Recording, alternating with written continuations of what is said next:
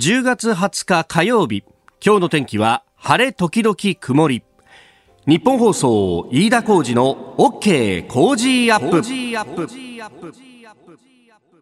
朝6時を過ぎました。おはようございます。日本放送アナウンサーの飯田浩二です。おはようございます。日本放送アナウンサーの新業一華です。日本放送飯田浩二の OK 工事アップ。この後8時まで生放送です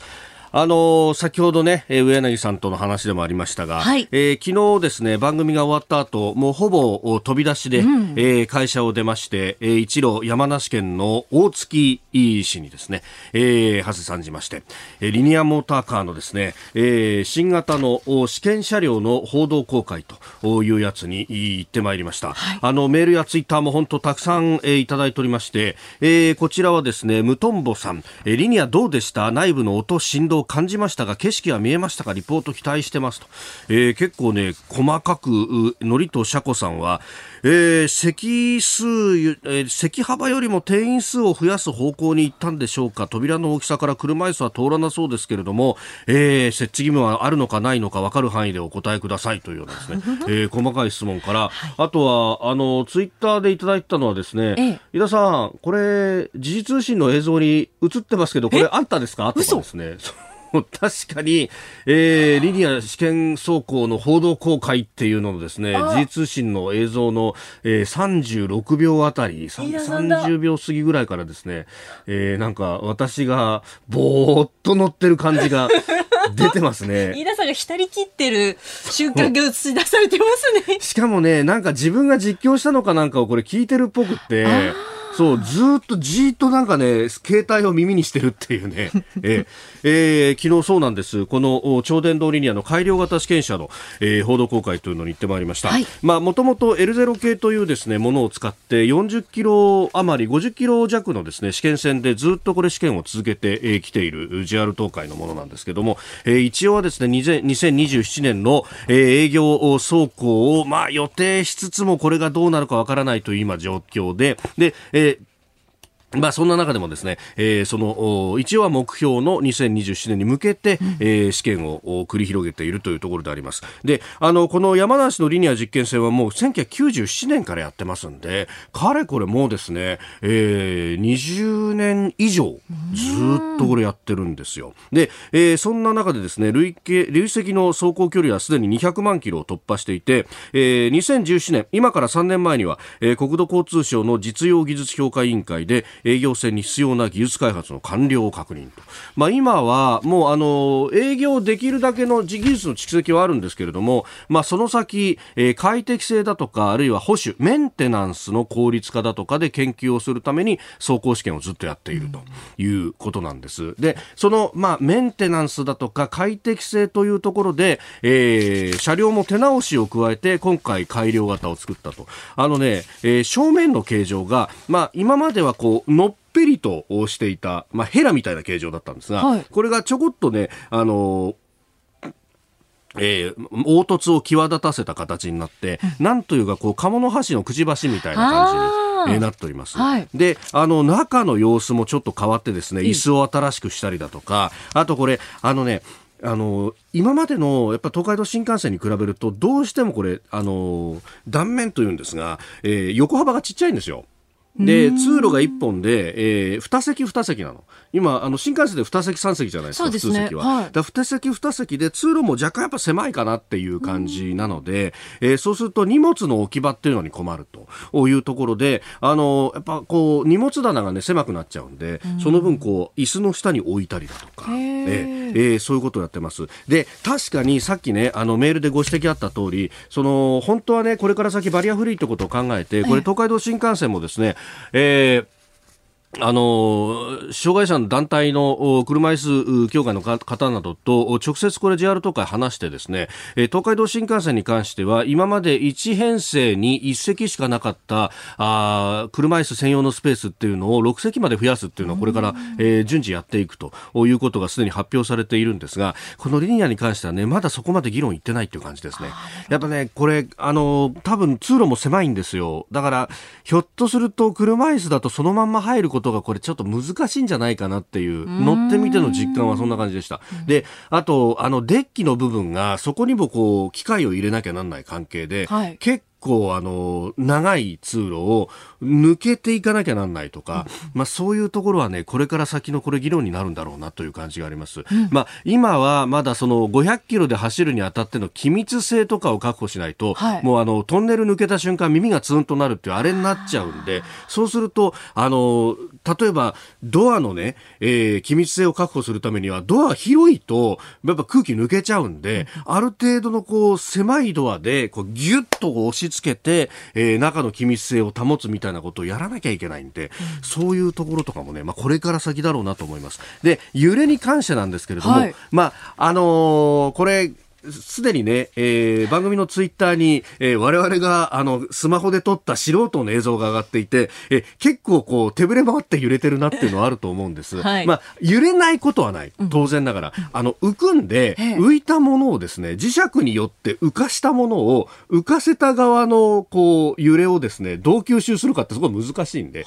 確かにあの浮かせたところのですね先にバネをつけたりとか、えー、オイルダンパーって言ってね衝撃を吸収するようなものをつけてなんとか、あの、ある意味ね、えー、二重の箱が浮いてると想像してください。はい、で、中の箱の部分に我々乗ってますと。うんうん、外の箱は結構揺れるんだけど、その揺れを、この二重の箱の真ん中にあるバネだとかダンパーで、ちょっとでも吸収をして、なんとか中の箱の揺れは最小限に抑えようというようなことをこれやってるので、ただこれはまだまだ技術的には検証が必要だっていうのはあるみたいです。で、そういう構造なもんなんで、えー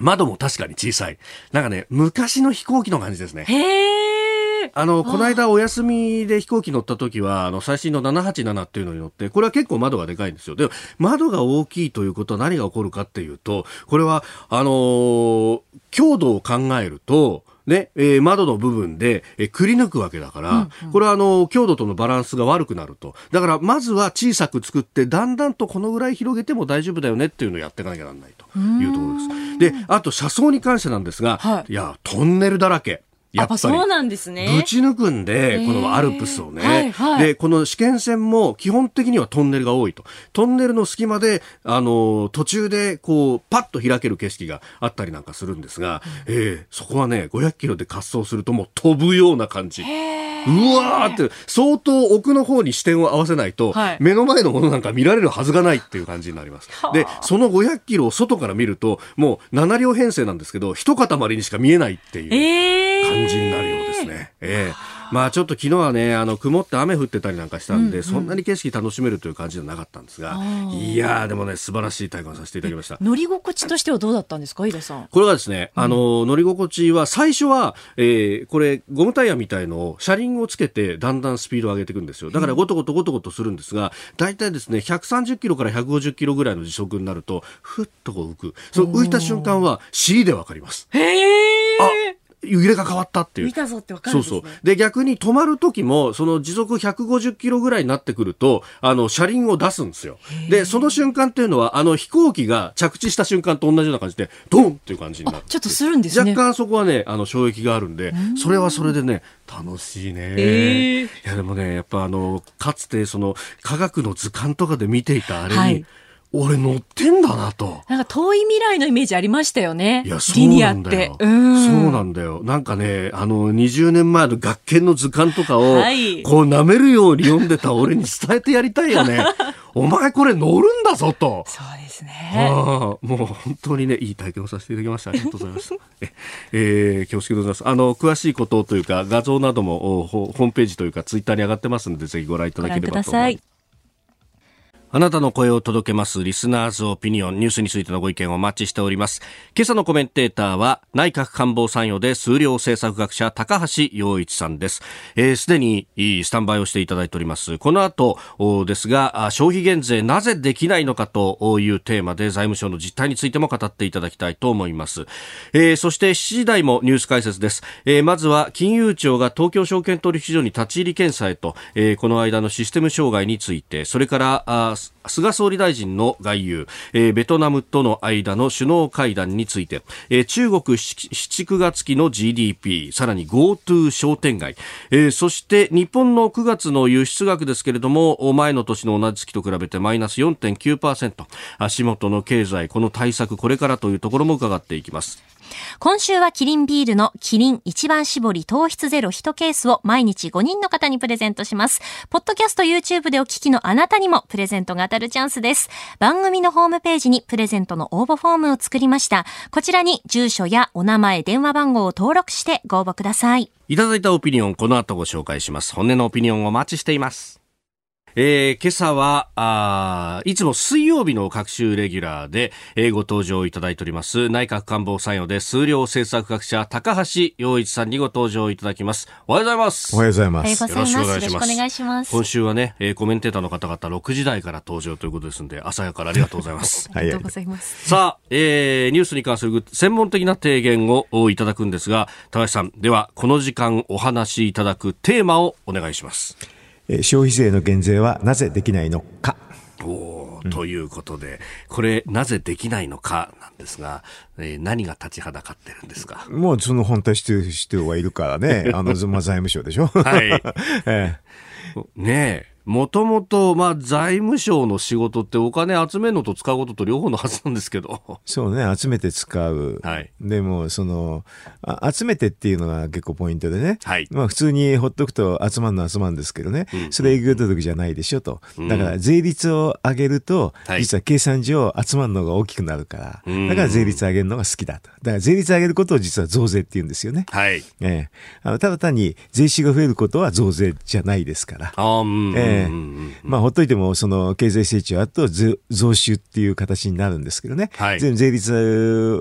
は変わんない、うん、でもその税率を上げて、はい、あの歳入増やすっていうのが、まあ一番、まあ、大蔵官僚にとって、あ財務官僚にとってはね、まあ一番なんかポイントになるというかね、仕事やったって感じがするんですけどね。そこで評価されるって感じなんですか？あそうですね。やっぱり、あの、増税法案を作ったやつは大体みんな出世してますよね。はあ、ええ、これ、そのね、税収を上げるのには、だから二通りあって、税率を上げるのか、え、それとも、まあ、経済成長でも、元のパイを大きくして、それで稼ぐのか、まあ、そうね、経済成長がまあ王道といえば王道なんですけどね、でもそれは、まあ、営業届じゃないって、そんな感じですけどね。あ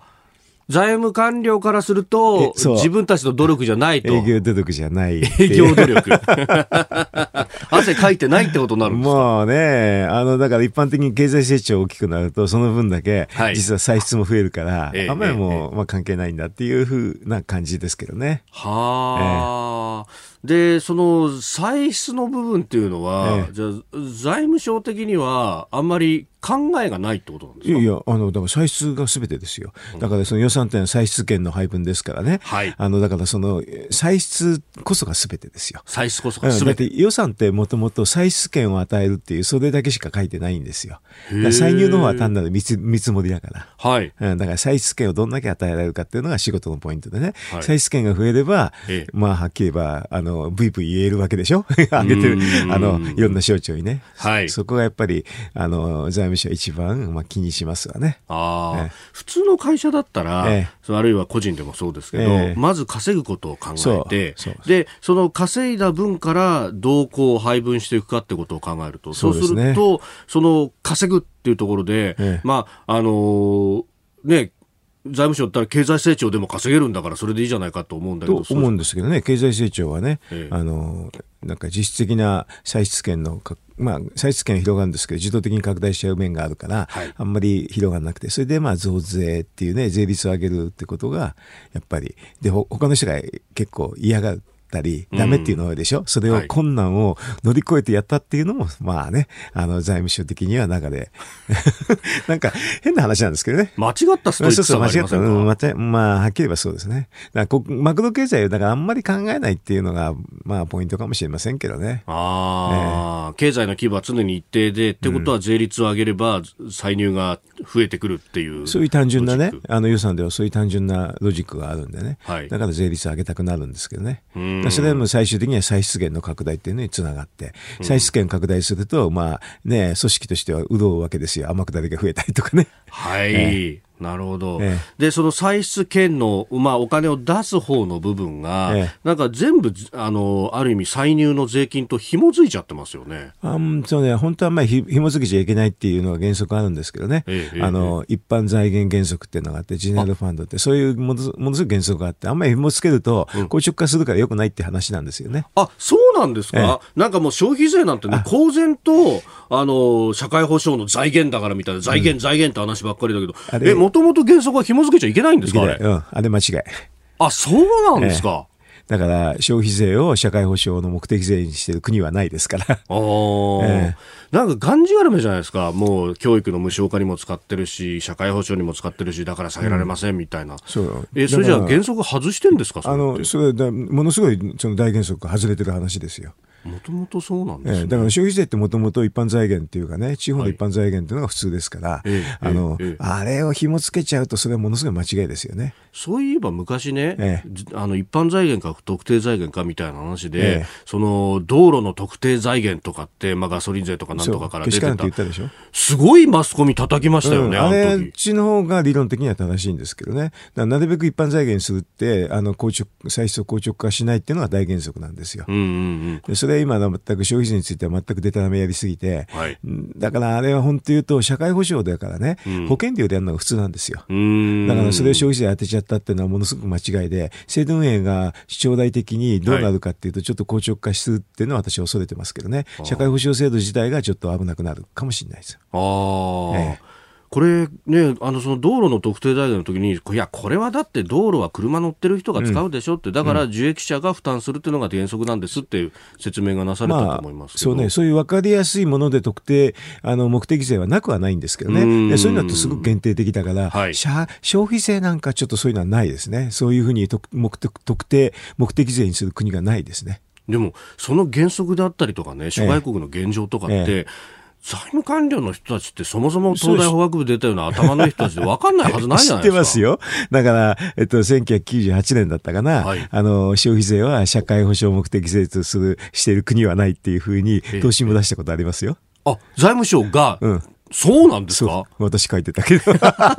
え、じゃあ全言翻したみたいなもんじゃないですかいやもうだ、だから私なんかその後アメリカ行った時びっくりしましたよ。あの、えっ、ー、と、自治連合つってね、自由党とやって小沢一郎さんに、はい、なんか、えっ、ー、と、消費税は社会保障にリンクするって話が小沢一郎さんが喋ってた時に私、ええー、と思いましたよ。うん,、本当に驚きましたね。だからあれ、方針ひっくり返して、はい、どうしてもあれでしょ？社会保障にリンクして、消費税の上げを狙ってたっていうしか思えないですよね。はあ、え、消費税上げるためだったら、その大原則もぶち破っちゃって、なりふり構わなかったあ私はだから驚いてね、それはちょっとぜあの国のね、運営にね、あの、もう間違うんじゃないかなと思って心配したくらいで、今も心配してますけどね。だから、いつも国会行ってこういう話するんですけどね。うんうん、私以外にして言いませんね。おえー、もうそういう話するのってタブーになっちゃったんですか？あ今の中の人はそうでしょう。うん、だってもうそうやってあのその方針で言っちゃってもうそうやってそうやってあの社会保障のために消費税が必要だって言い続けちゃったますからね。もう戻れないですよね。もう戻れない、ええ。だって間違ったって言わなきゃいけないから。ああ間違ったって言えないんですか？言いにくいでしょあの例えば、この去年の10月の消費税の上げだって、はい、あれ上げて、その後、えっ、ー、と、10、12がマイナスになって、うん、それで、その後それを引きずって、1、3もマイナスになって、その後4、6がコロナで猛烈マイナスでしょ、はい、でも、あの、なんかみんな忘れちゃってコロナだって言ってるじゃないですか。消費税の話なんてみんな忘れちゃって、消費税やってる時にコロナがあったから非常に悲惨になっちゃったんですけどね。うん。これ、それをこう変えていくっていうのは、これ、うん、っていうか、中で働いてる、例えば若い人がおかしくないですか？みたいな話で出ないんですか？おかしくないってね、言うのが勇気いるかもしれないね。えー、自分の出世を捨てなきゃならないとか、そういうことですか？るし、だからよっぽど強く言えないと、あの、打ち負けちゃう。あの、結構ほら、優秀なやつが多いじゃないですか。ああ言えばこういうっていうのはたくさんいるから、はい、そういうのがものすごくたくさんいるから、中で言うのは結構大変かもしれませんけどね。なるほど。えー、そうすると、こう、政治家で大臣できても、うん、言い任されれちゃうわけですか？もうそれは簡単ですよ。簡単に任されますよ。だってマスコミは現にそうじゃないですか。だって私みたいな意見言わないじゃない。えー、確かにマスコミもね、えー、経済部のエースと呼ばれる人たちがあの財務省のクラブに入ってるはずなんです5分か3分ぐらいでアウトじゃないですか。5分か3分そうするとね、これ救いがない中で、えー、高橋さん、3票。いや、私20年以上同じこと言ってるから変わらないですけどね、はっきり言えば。もっと仲間が増えないとダメってことですか？ねだって、一人でずっと20年間ぐらい言ってて変じゃないですか、こんな。ね、本当は学者が言うべきなんですけどね、もっとね。学者も言わない？言わない。えー、まずは消費税減税なぜできないのかという話をいただきました。えー、7時台も今日ニュース解説たっぷりとお願いいたします。よろしくお願いします。よろしくお願いします。さあ、ここが気になるプラスです。6時35分になるところです。えー、新聞各紙入ってきましたが、一面はバラバラで、そして、えー、一面のですね、2番手、3番手の記事のところに、えー、産経新聞は出してますけれども、えー、防衛省自衛隊が、あオーストラリア軍の艦艇などをそれから航空機を守る武器等防護を実施するんだということで合意したということが出ております。あのオーストラリアのレイノルズ国防大臣が今訪日しておりまして、えー、昨日岸信夫防衛大臣と会談を行いました。でこのあの防護というもので合意をしたということです。あの武器と防護っていうのはあの安全保障関連法案あの法の中で、えー、やることができるようになったというもので、まあ、平時に、えー、いろいろなあの艦艇だとかを、まあ、守ることができるということで、まあ、アメリカ軍をね、えー、守るというのは日本の海上自衛隊を中心にやっていて、えー、っと去年で確か14件、えー、その件数があったはずであります。で、まああのアメリカ軍以外では初めてだということなんですが、オーストラリアとは非常に今、友好関係をね、もともとこう築いていたということがあります。あの、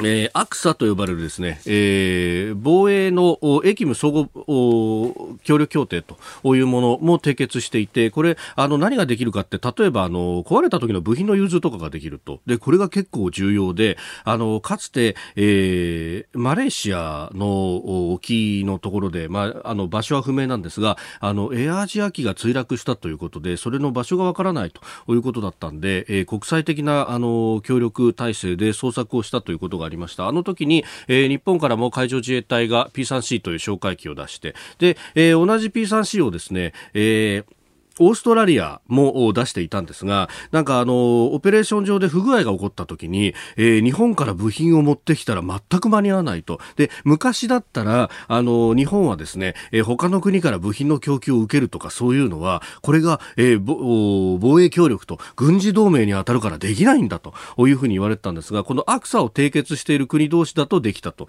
いうところで、えー、オーストラリアがですね、あ、うち P3C 使ってるからいいよ、部品持ってって、みたいな感じで、えー、直すことができて、で、オペレーションに支障がなかったんだっていうのをですね、えー、実際にそこに行っていた、あの、海上自衛隊の、えー、P3C 乗りの人に私聞いたことがあって、いや、こういうのって表には出なかったり地味だったりするんですけど、とっても大事なんですよ、という話をしていました。まあ、あの、お互いの信頼関係があるからこそそういうことができると。で、えー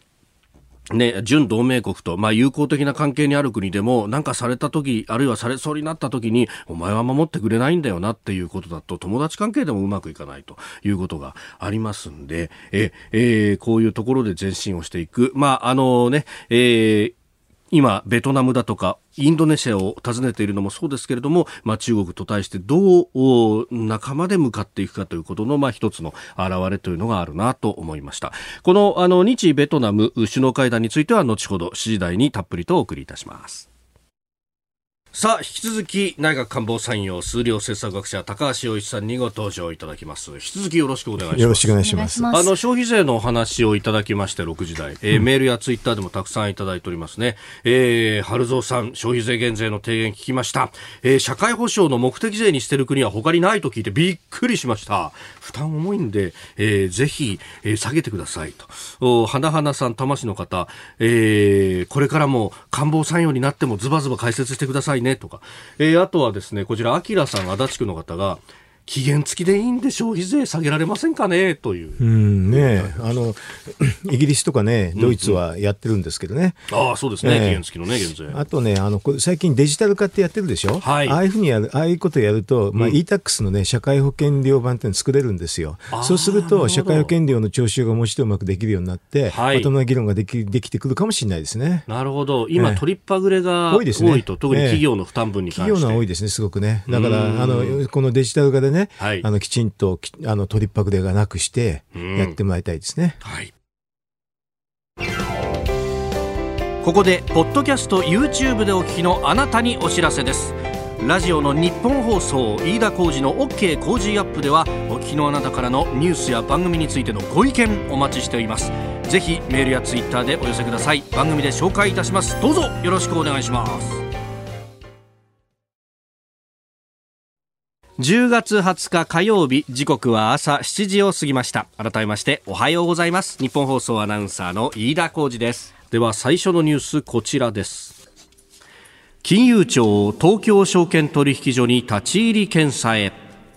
金融庁は今月1日にシステム障害を起こした東京証券取引所に立ち入り検査をする方方針を固めました。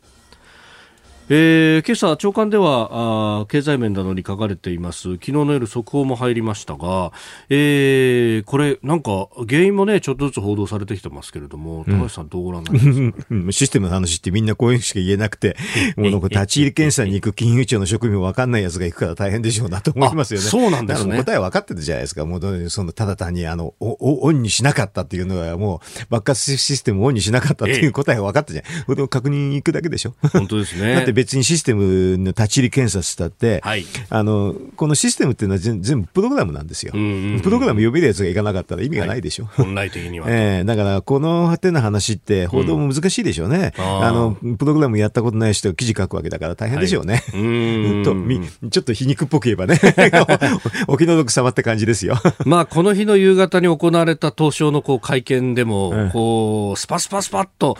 切っていく東証の CIO の人に対して、えええー、メディアがなんか攻めあぐねてるような感じで、とにかく責任は責任は責任はってそれだけだったってわ、かんないんでしょ？だって、うん、あの、パソコンにで使ってるプログラムすら見たことないんでしょ？ああの、要するにソースコードっていうのがあってね、はい。あのそういうのがわからない、わ、かる人がいでないと、このシステムの話ってはっきり言って無理ですよ。まあ、私なんかも、本当、ガキというかですね、大学生ぐらいの時に例のベーシックってやつを少しやったぐらいで、蝶々が飛ぶ動画を作りますみたいな、本当子供騙しなことしかやったことないですね。自分でやっぱり、あの、プログラムを書いて、なんてシステム作ったことないと、多分これは無理だと思いますよ、こういうのって。うん、まあ、今回はこのバックアップへの切り替えをオンにしていなかった。うん、だから即時に予備の装置に切り替わらなかったんだと、うん、まあ、あの共有記録装置のバックアップシステムのまあ、結局単純な問題だと。いや、大体いつも単純なんですよ、こういうのって。うん、でも、まあね、あの、外周した時に、その、仕様が変わった時に分かんなかったからって言うんだけど、5年間オフのままってのは何なのって思いますけどね。ななんかバックアップシステムずっとオフのままだったら何なのって、誰か気がつかないのかなっていう感じ感じですけど、まあ気がつかなかったんでしょうね。うん。まあでもこういう、こう、まあある意味のヒューマンエラーってものはどうしてもつきまとうともちろん、うん。スイッチを切っちゃったらもう何も動かないんですよ。はいこれが一番ね、単純なね、やり方で。だから、まあ、パソコンかなんかで、なんかわけわかんなくなったら、みんな、とにかくね、電源切ることね。それでもう一回、また電源つけるのが一番簡単なバなんか、あの、復旧なんですけどね。確かに、あの、スマホとかで止まったなと思ったら再起動するみたいなね。電源を、あのね、全部落としてね、はい、また入れるって。これが一番単純。これ、大体これでなん、これなんですよね。あこれを一回全部電源切ってもう一回やり直したら、はい、多分気がついたんじゃないの？ああれオフになって、うまくいってんじゃないの？って誰か切ってたかっていう話でしょ。ううん。まあ、今回のこれに関しては、その直前でこう不具合は分かったと、うん、で再起動してしまうと、それまでに入っていた注文とかが全部まっさらになっちゃって、え市場がもっと混乱するから、一旦まずその日は閉じて、で、ね、再起動をかけたという形になった、まあでも、やってる最中じゃないから、え、まあ、一日お休みしただけなんでね、はっきり言って、それがものすごく大きな問題かっていうと、まあ、一日休んだだけですから。動かしながらで不具合があった場合っていうのは、もっと大変なこともっときついですよね。あのそそれだと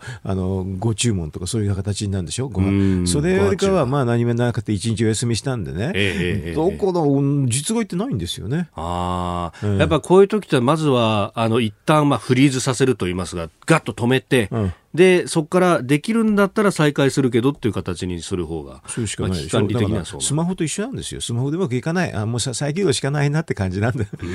再起動でうまくいかなかったら修理に出すしかないでしょ。うん。確かにそう言われれば、あ俺たちもやってるかもしれないな、それってでしょ？あなんかスマホだから電源1個だけでよかったんだけど、これはちょっとね、はい、バックアップのやつが電源が別だったってことだけでしょ。これが電源1本だったらね、すぐ分かったと思いますよ。うん。そうすると、これ再発防止策っていうふうな、うん。大した話じゃないですよ。もう一回電源切ったとか、切って大丈夫かとかで、そんなレベルですよ。だから、あの、立ち入り検査なんて行くんですよ。何にも分かんなくて、ただ聞き取りしてね、はい、報告しないと終わりじゃないのこれ。え、何？じゃあ、金融庁としてはやってる感出したいってことですか？そりゃそうでしょ。そりゃそうですよ。だって、だってプログラムシステム分かんないやつが、分かんない人が行くんだから大変だと思いますよ。今ちょっと丁寧に言い直しました。えー えー、ということで、まずは金融庁が東京証券取引所に立ち入り検査へというニュース解説いただきました。おはようニュースネットワーク。取り上げるニュース、こちらです。日本、ベトナム首脳会談。ベトナムを訪問中の菅総理大臣は昨日午前ベトナムのフック首相と会談を行いました。日本とベトナムインド太平洋地域における平和と発展に貢献するこうしたことをフック首相と協議することができました、まあ、このことは、まあ、自由で開かれたインド太平洋。その実現に向けての、まあ、ある意味では貴重な第一歩であったというふうに思っております。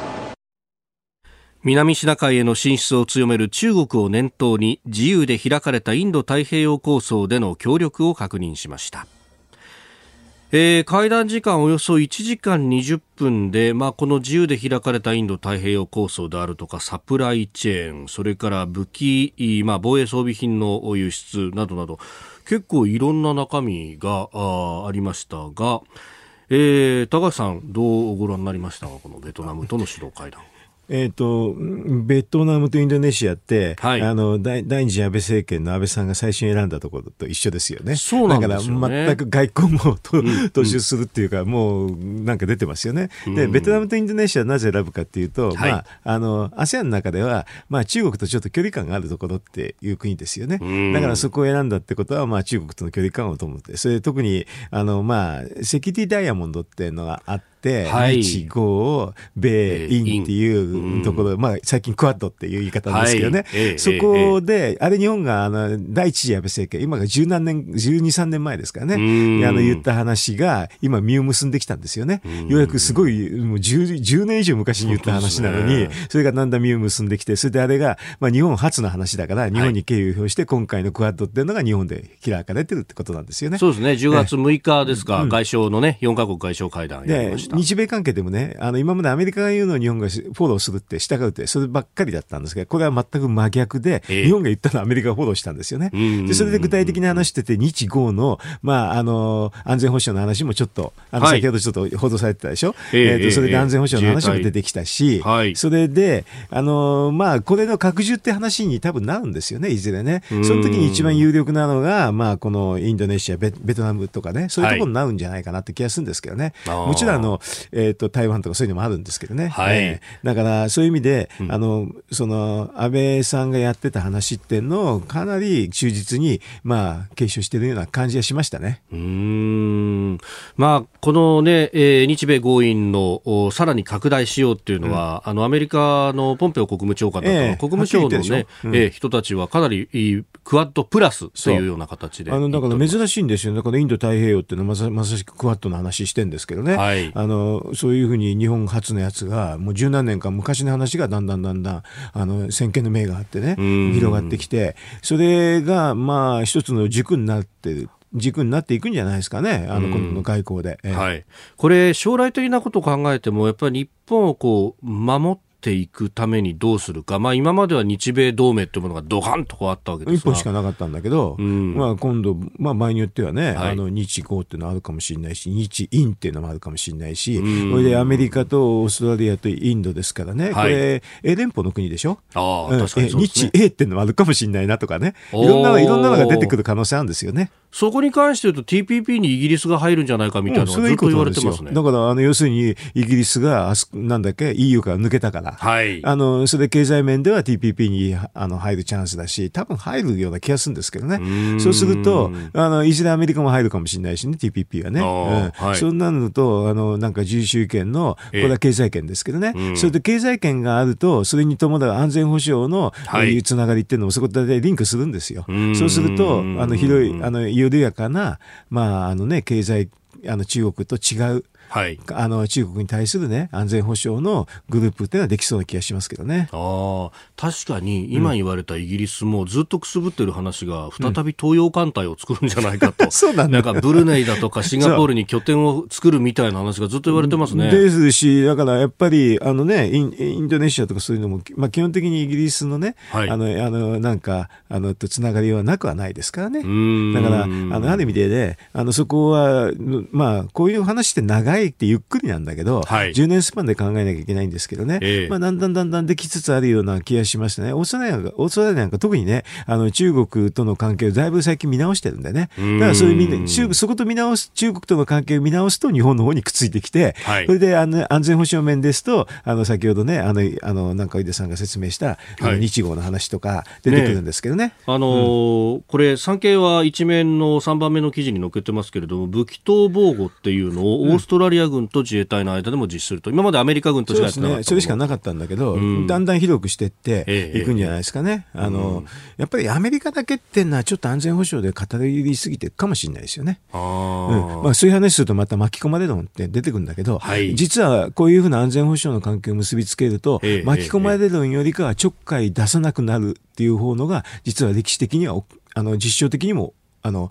大きいんです。だから安全性は高まるんですよ、日本の。あの高橋さん、プリンストン大で国際関係論をやってらっしゃいましたね、まさにそういうこう同盟をどう作るとかそう同盟すると戦争確率が何パーセントやるとか、そういう計算をするのが、私の本業なんですけどね。うん。うん。だから数量で政策をやると全然なんか経済の話ばっかりされるんだけど、本当は安全保障の方が強いんですけどね。あこれね、そう、まさに巻き込まれ論の話だとかっていうのが、ええ、まあ戦後、まあ一貫してこう日本の中の議論として安全保障の議論では、えありましたけれども、ええ、これ、歴史というか、え、あの実証で紐解くと逆なんですね。巻き込まれるよりかは、ちょっかい出されにくくなるんですよ。仲間が多いと。仲間多いとね、やっぱりね、どっかが反発するか分かんないから、はい、という感じなんですよ。人間社会もそうでしょ？一人でいるとちょっかい出したくなるんだけど、なんかグループでいるやつにちょっかい出すとね、他がガツンとくかもしれないなって、そういう話なんですよ。うんう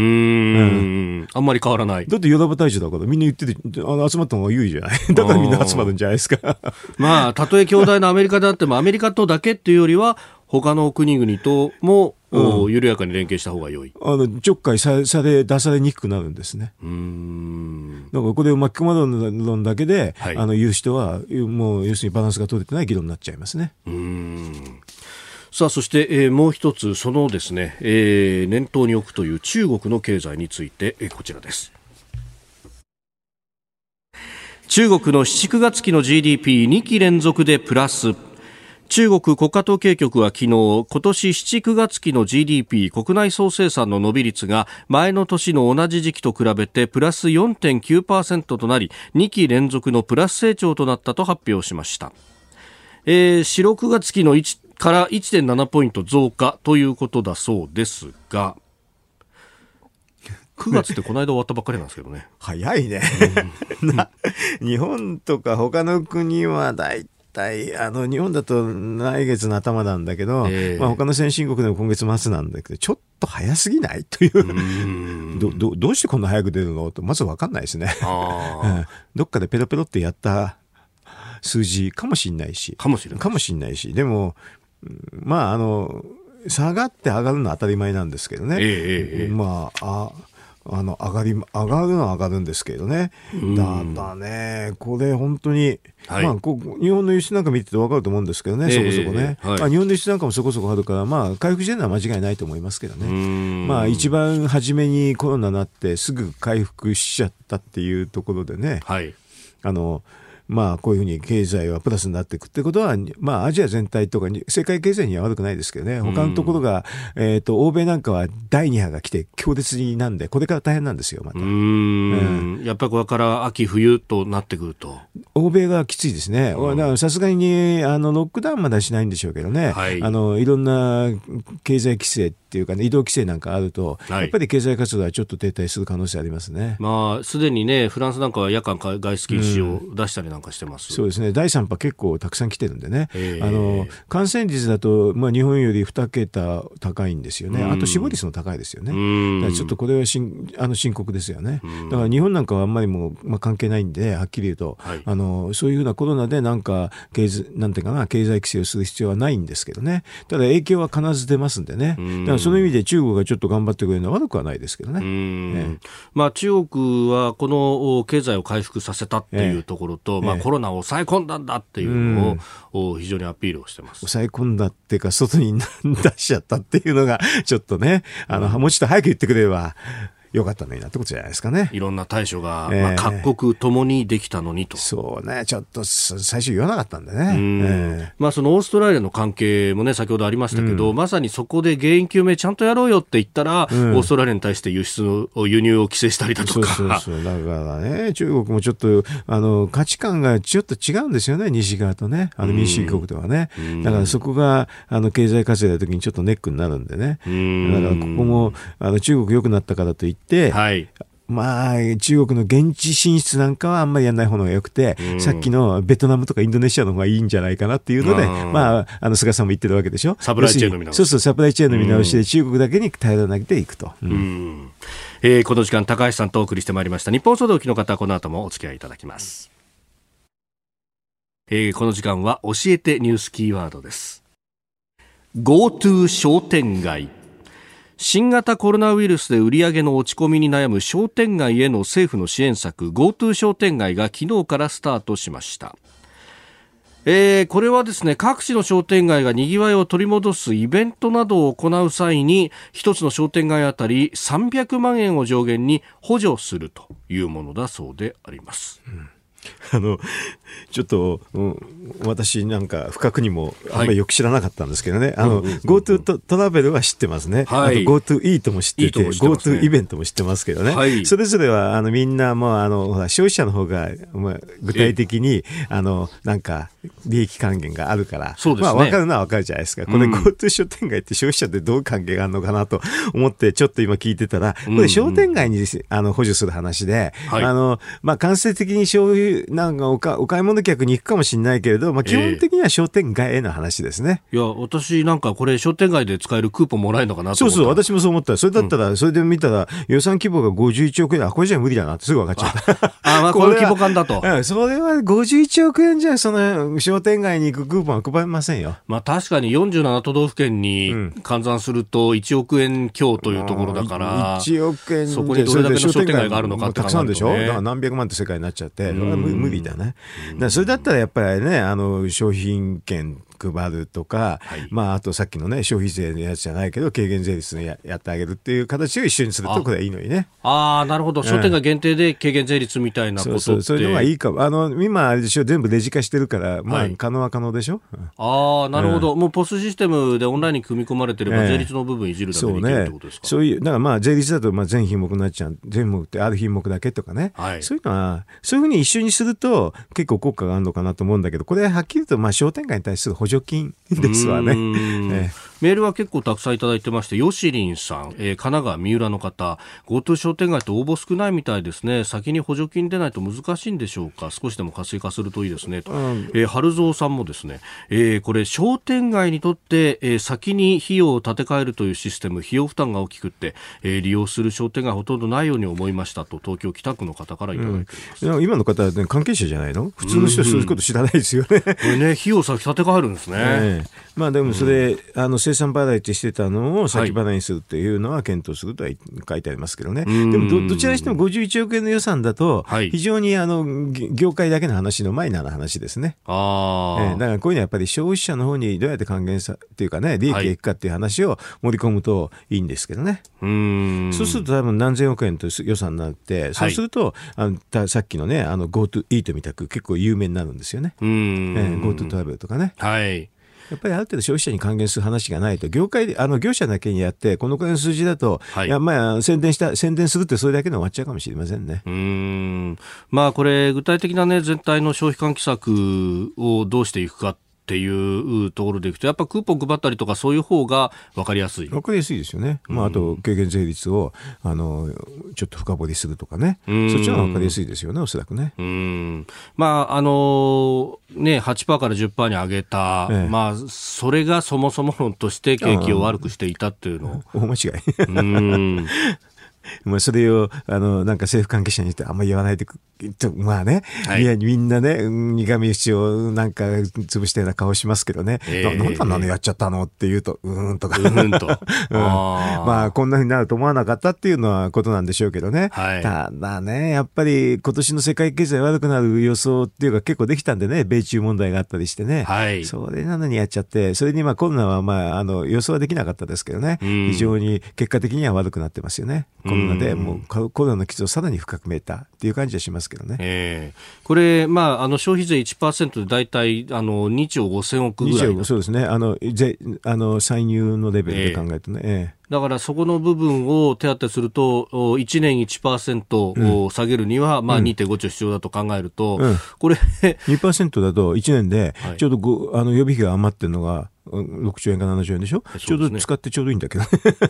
そうですよね。そうそう、うんそれってできないんですか？それは財源問題は全くあの一年国旗だからないくて、って言うんだけど、まあそれだとなんか下げたのまた上げ上げるのが大変だとかいうわちょっとわけわかんないんだけどね。この間あ平気で上げただろうっていうのはだけど私から思うとね。そうですよね、あの内閣府の経済研究所は2018年10月からすでに景気は 下がってたっていうふうに後から後出しじゃんけんしてきましたけど。ああれは景気動向指数見るとすぐわかるんで、私なんかもそれちょっと下がってるから、あのここでさらにひどくなるのはっていう予測をしたくらいですけどね。うんうんまあ、その辺ね、あの今後、どういう意思決定がなされていくのかって、まあ、やっぱり消費税とかっていうのは激しい政治決断になって、政治決断ですよね。総理マターってことになるわけですよね。だから分かりやすいんですけどね、うん、でも他にね、例えば社会保険料の減免なんていうのは結構簡単なんですよね。同じといえば同じなんですよ。結局、まあ確かに特にサラリーマンからしたら両方とも天引きで持ってかれてしまうので。そう。だから、だからまあね、有効需要を高めるって言い方なんですけどね、こういう時には、はい、まあ減税とか補助金で、有効需要のあある程度全体の数字ね、はい、で、いくらをつけるって、そういうのが政策論になって、その中身については実は、あの、経済効果から見るとあんまりどれやっても似たり言ったりなんですけどね。うん。えー、今日のキーワード、GoTo 商店街でありました。続いて、ここだけニューススクープアップです。この時間、最後のニュースを、スクープアップ。9月の輸出額前年同月比マイナス4.9%財務省が昨日発表した9月の輸出額は前の年の同じ月と比べてマイナス 4.9%6 兆551億円でした。えー、輸出、まあ、輸入も減っているということですけれども、まあ、この財務省が出しました統計についてです。そうですね。あの、まあ、9月っていうので、はい、えー、っと、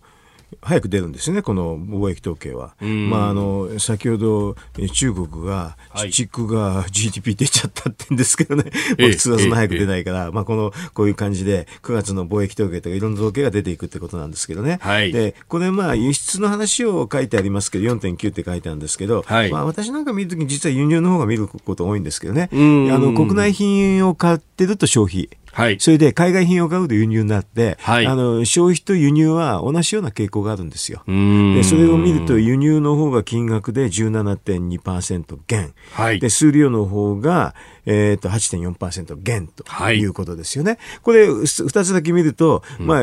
まあ、価格自体もずいぶん下がってると。えー、見るんですよね。それで消費あのと同じような傾向だと消費もマイナス8%ぐらいかなとかね、はい、そういう見ちゃうんですよね。これ結構きついですよね。えー、前の年の10%程度起こって今 GDP も起こってるんですけどね、はい、回復してもこのレベルかなっていう感じになってだから国内消費の回復っていうのをちょっと占う指標にもなるんですよね。だからこれはねあの輸出が減っててどのあの輸出業者で稼げないっていう言い方するんだけど、はい、実は輸入が減ってるってことは買えないってことなんだね。うん、買えればもっと輸入増えるんですよね。えー、GDP と同じように実は輸入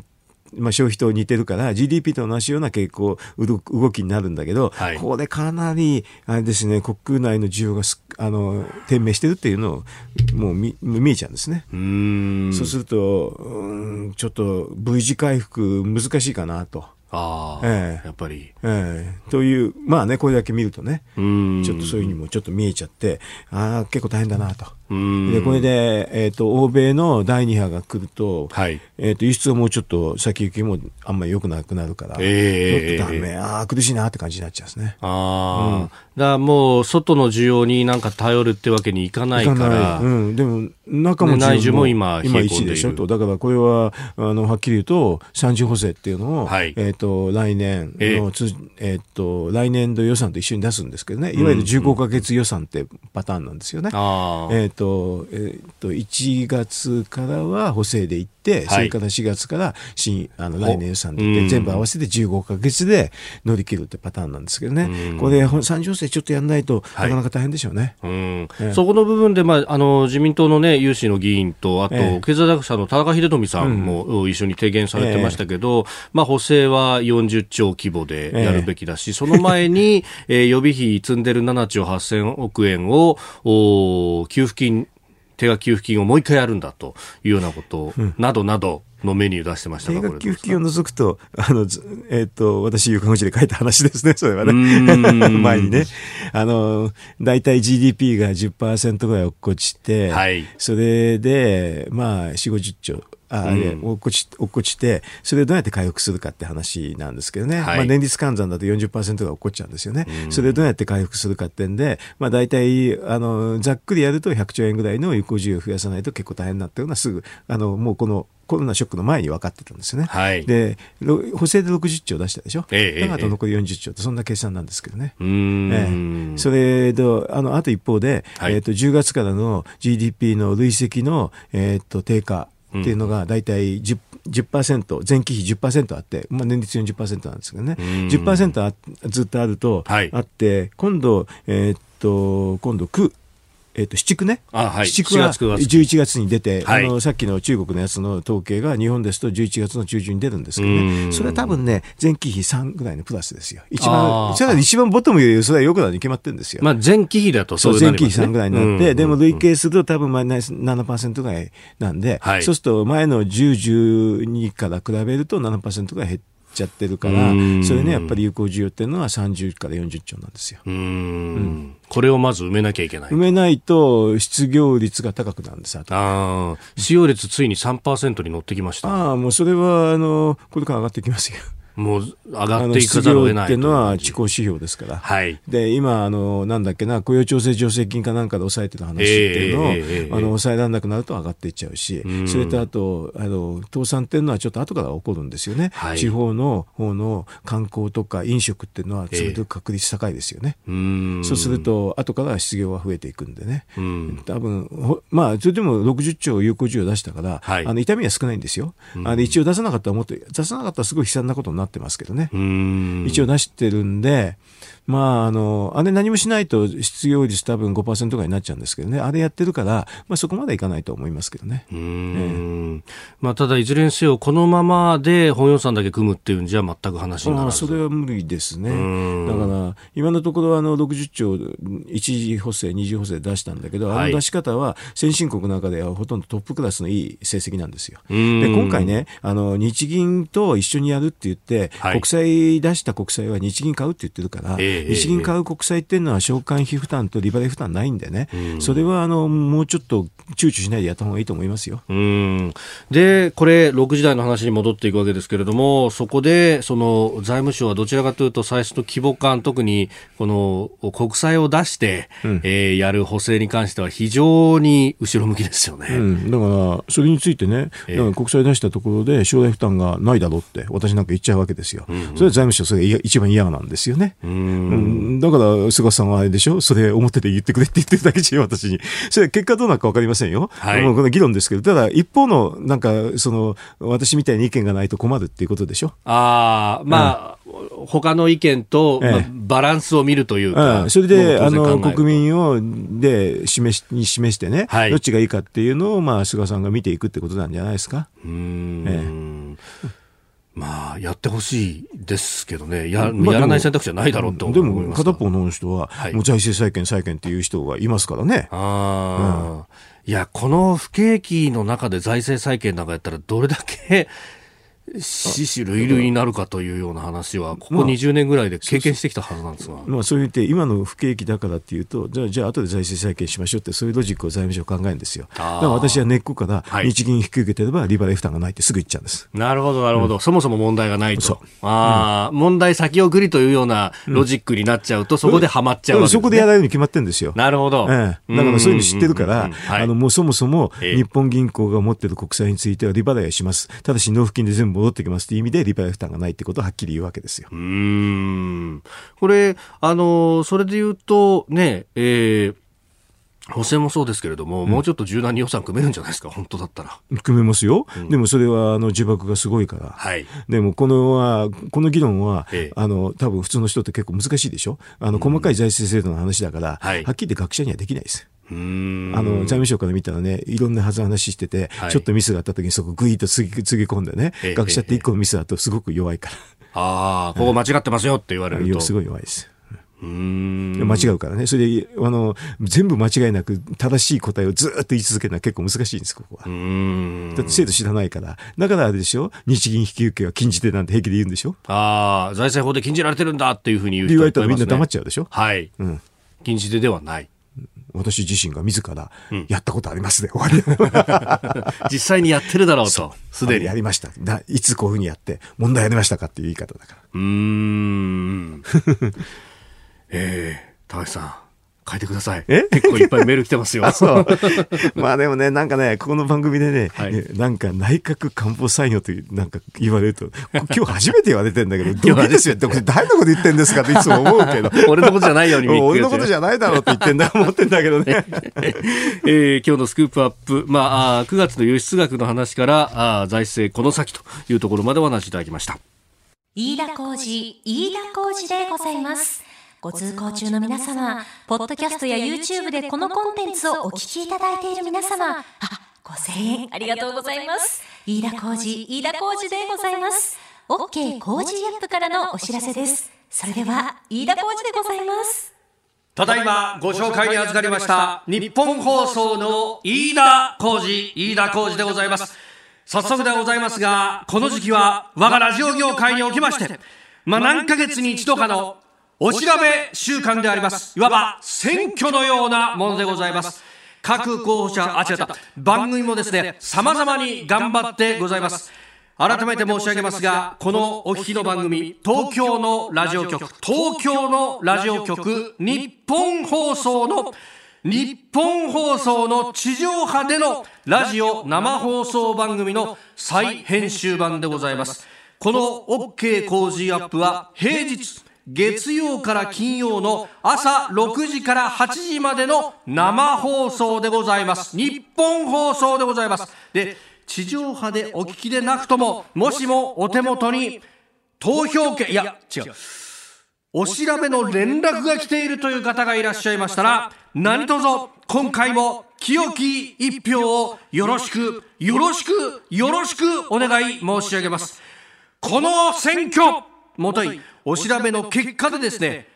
場合によっては番組の終了が決まるということもないとは言えません。この工事が終わった場合には当然ながら、ポッドキャスト、YouTube も終了ということになります。皆さん、まさにですね、この番組はあなたと作るニュース番組でございます。あなたの負託に必ずや私だお答えいたします。ぜひとも清き一票を皆様の力添えをよろしくお願いいたします。私だあと一歩、あと一歩でございます。この機会にですね、関東一都三県にお知り合いの方にもぜひ番組を進めてみてください。